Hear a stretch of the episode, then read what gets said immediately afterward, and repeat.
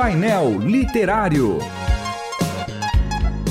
Livros e autores que valem a pena ler. Painel Literário. Olá, sejam todos bem-vindos ao painel literário da Rádio Transmundial. Eu sou David Bango, estou aqui com o pastor João Paulo Gouveia e Júnior Martins. E aí, pastor, como é que vocês estão? Beleza, tranquilo. E aí, Júnior? fala, pastor David. Fala, João, tudo bem? Isso é bem legal, assim, né? Vai começar gravando. Aí, fala aí, David. Aí ele... no susto foi muito bem. Faz assim também. Tô lá, tem ceia na igreja. Aí, ó. Vai lá, David. Aí, vai lá. Como assim, né? É, loucura. Vai preparado, senão você tá na roça. Prepara o sermão aí de, de reserva. Né? Esse, esse é um livro que a gente vai trabalhar hoje, é um livro também que a gente recebeu da Vida Nova, que chama Transhumanismo e a Imagem de Deus, né? E vai falar sobre a tecnologia, o subtítulo até isso, né? A tecnologia de hoje e o futuro do discipulado cristão, né? O livro é do Jacob Schweitzer. Schweitzer. Schweitzer. Schweitzer.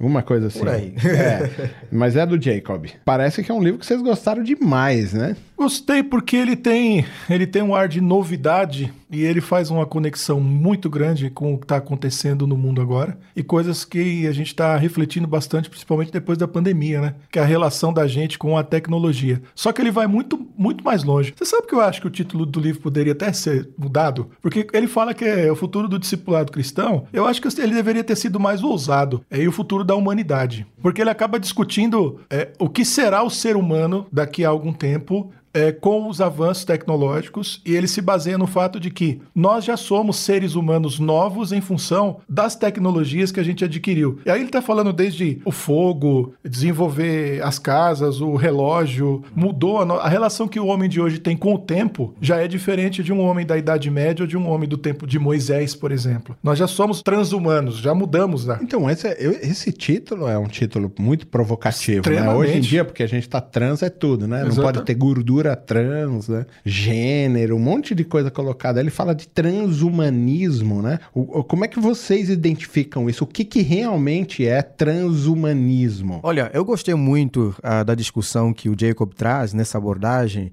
e para nos ajudar assim a entender do que se trata, nós temos que voltar, tem que voltar é, nos séculos passados para perceber do que, que se trata aqui. O transhumanismo ele está falando de um processo da transformação transformação mesmo do ser humano, é uma transição ah, do ser humano. E uma coisa que nós precisamos entender é que o transhumanismo, tanto o transhumanismo e o pós-humanismo, são dois conceitos da filosofia, são ideias irmãs da filosofia, que têm o seu fundamento ah, no humanismo que nasce aí ah, no século XIV e que vai se encerrar lá no, no século XVI. Inclusive, o humanismo vai fazer a transição ah, deste período medievo, que é conhecido como período medieval, e que vai até o começo da idade uh, moderna, mostrando aí essas características, como por exemplo o renascentismo, uh, a questão do antropocentrismo, enfim, essas novidades vão surgindo aí nesse período e que vai começar a abrir para um novo momento que é a ascensão da ciência mesmo, né? Uh, o que é que acontece aí? É, certa vez eu estava lendo Augusto Comte, um, um, um filósofo francês, e ele faz uma divisão divisão do tempo que é bem interessante. Ele apresenta três períodos. O primeiro período ele chama de período teológico, o segundo período é o período metafísico e o terceiro período é o período do positivismo. O que, que ele vai dizer? No período teológico, é o período em que você encontra os seres humanos interpretando o mundo através da experiência mítico-religiosa, através dos mitos. Então, é a única forma de enxergar e de explicar o mundo é através dos mitos. Já no período metafísico, nós temos a ruptura com essa forma de entender e de interpretar o mundo. E aí você tem os primeiros filósofos que vão começar a questionar sobre a realidade, sobre o ser. E aí a gente tem, então, a primeira disciplina filosófica que é a metafísica.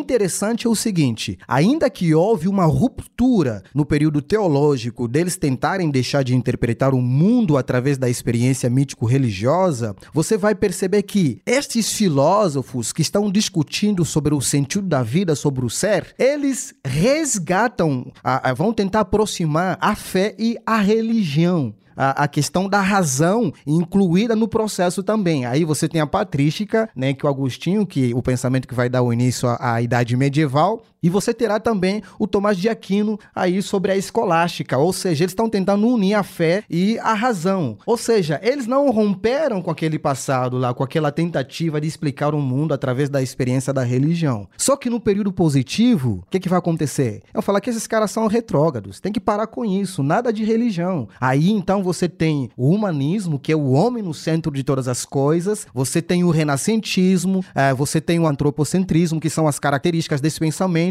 que estão dizendo agora a forma ideal para interpretar o mundo é através da ciência, que é o positivismo. Então, se eu estou entendendo o que você está falando, que o Júnior também acha, a minha pergunta é, é assim: se eu estou entendendo, você me corrige. Uhum. A gente está saindo, por causa da tecnologia, a tecnologia é o ponto focal aí. A gente está saindo de uma maneira de pensar e viver uhum. e estamos numa transição para uma nova maneira de pensar e viver. É Exatamente. Isso? E o grande aliado uhum. nessa compreensão, migrando para o transhumanismo, é a tecnologia. Uhum. Olhando o transhumanismo de um ponto de vista positivo, que é o grande questionamento do livro, se isso uhum. vai dar certo ou se isso vai dar errado, é a ideia de que a tecnologia vai nos transformar em pessoas melhores, mais inteligentes e mais duradouras. A gente já passou por esse tipo de pensamento. Exatamente. Uhum. É, o livro ele traz uma, uma questão que eu achei interessante, que ele fala que o transhumanismo pode possibilitar o que ele está chamando antecipadamente de liberdade morfológica. Uhum. A palavra é bonitinha, mas é mais ou menos que assim. é título de um dos capítulos. Exatamente. O que, que é? Você está com um olho que não está funcionando bem, o grau de miopia aumentou muito, não dá para recuperar, a tecnologia vai, você vai arrancar aquele olho, vai implantar um outro, colocar um olho mecânico. Uhum. Teu coração não tá legal, seu coração tá indo embora, você vai lá e troca, você vai lá e troca o seu corpo troca o seu coração. Então ele está falando de uma coisa que está muito, muito além disso. A gente partir para eternizar a nossa existência aqui. E até uma relação nova entre o mundo real e o mundo virtual, porque uma das observações que ele faz aí é a seguinte: a nossa relação com o mundo virtual hoje, ela se aproxima da relação que a gente tem com o mundo real vai chegar um momento que a gente vai perder completamente a percepção em quais desses mundos nós estamos, porque o mundo virtual vai se tornar o nosso mundo real, aonde a gente vai existir. Vai ter um avatar nosso lá, a gente vai ser eternizado lá, são questões a serem discutidas. Metaverso. É, o um metaverso. Mas a gente vai estar tá lá. E a gente vai perder um pouco. O nosso conceito de corpo vai mudar para vai mudar o mundo virtual. Esse é o transhumano. Agora, me parece que a coisa é cíclica, né? Porque a gente está voltando para um sentimento mítico. Exatamente. Se a gente perdeu isso lá atrás, antes da Idade Média, para esse processo todo, porque os gregos trabalharam isso muito fortemente. Né? Sim. Né? Quer dizer, a gente está voltando a esse tipo de coisa? Os sentimentos e as percepções são maiores do que qualquer outra coisa? É, por exemplo, olha uma coisa que ele analisa. Ele acha que um, um dos possíveis fracassos ou, ou, dos dilemas com os quais os transhumanos vão, se, vão lidar é a perda dos relacionamentos reais. Porque o ser humano precisa do, do toque ele precisa da percepção, ele precisa da, da, da, do ouvido. Ele defende isso. A gente vai viver numa Matrix. Exatamente. Só que a gente não vai perder o desejo de contato pelo outro isso vai criar para nós um problema, um problema ético, moral uhum. e sentimental muito grande. É por isso que você fala do ciclo, porque ao mesmo tempo que eu avanço, parece que a gente nunca consegue avançar sem perder alguma coisa que seja muito especial para nós e que dentro desse avanço a gente procura restaurar ou recuperar algo que ficou para trás. É, acho que é aí que o ciclo se estabelece, né? Você se sente obrigado a voltar um pouco aquilo que você era, porque um pouco do que você era se perdeu nessa tentativa de crescer e de ser melhor. Esse é um dilema. É o grande dilema. O interessante a observar, inclusive um, um dos pensadores chamado Saint-Simon disse que por conta do avanço da tecnologia, da ciência e tudo mais, isso poderia ser transformado em um tipo de religião, onde os padres tomariam, ah, ou os cientistas tomariam o lugar dos padres. Né? Ou seja, a gente vai perceber que a, a todo instante os seres humanos estão tentando romper com a religião, com a espiritualidade.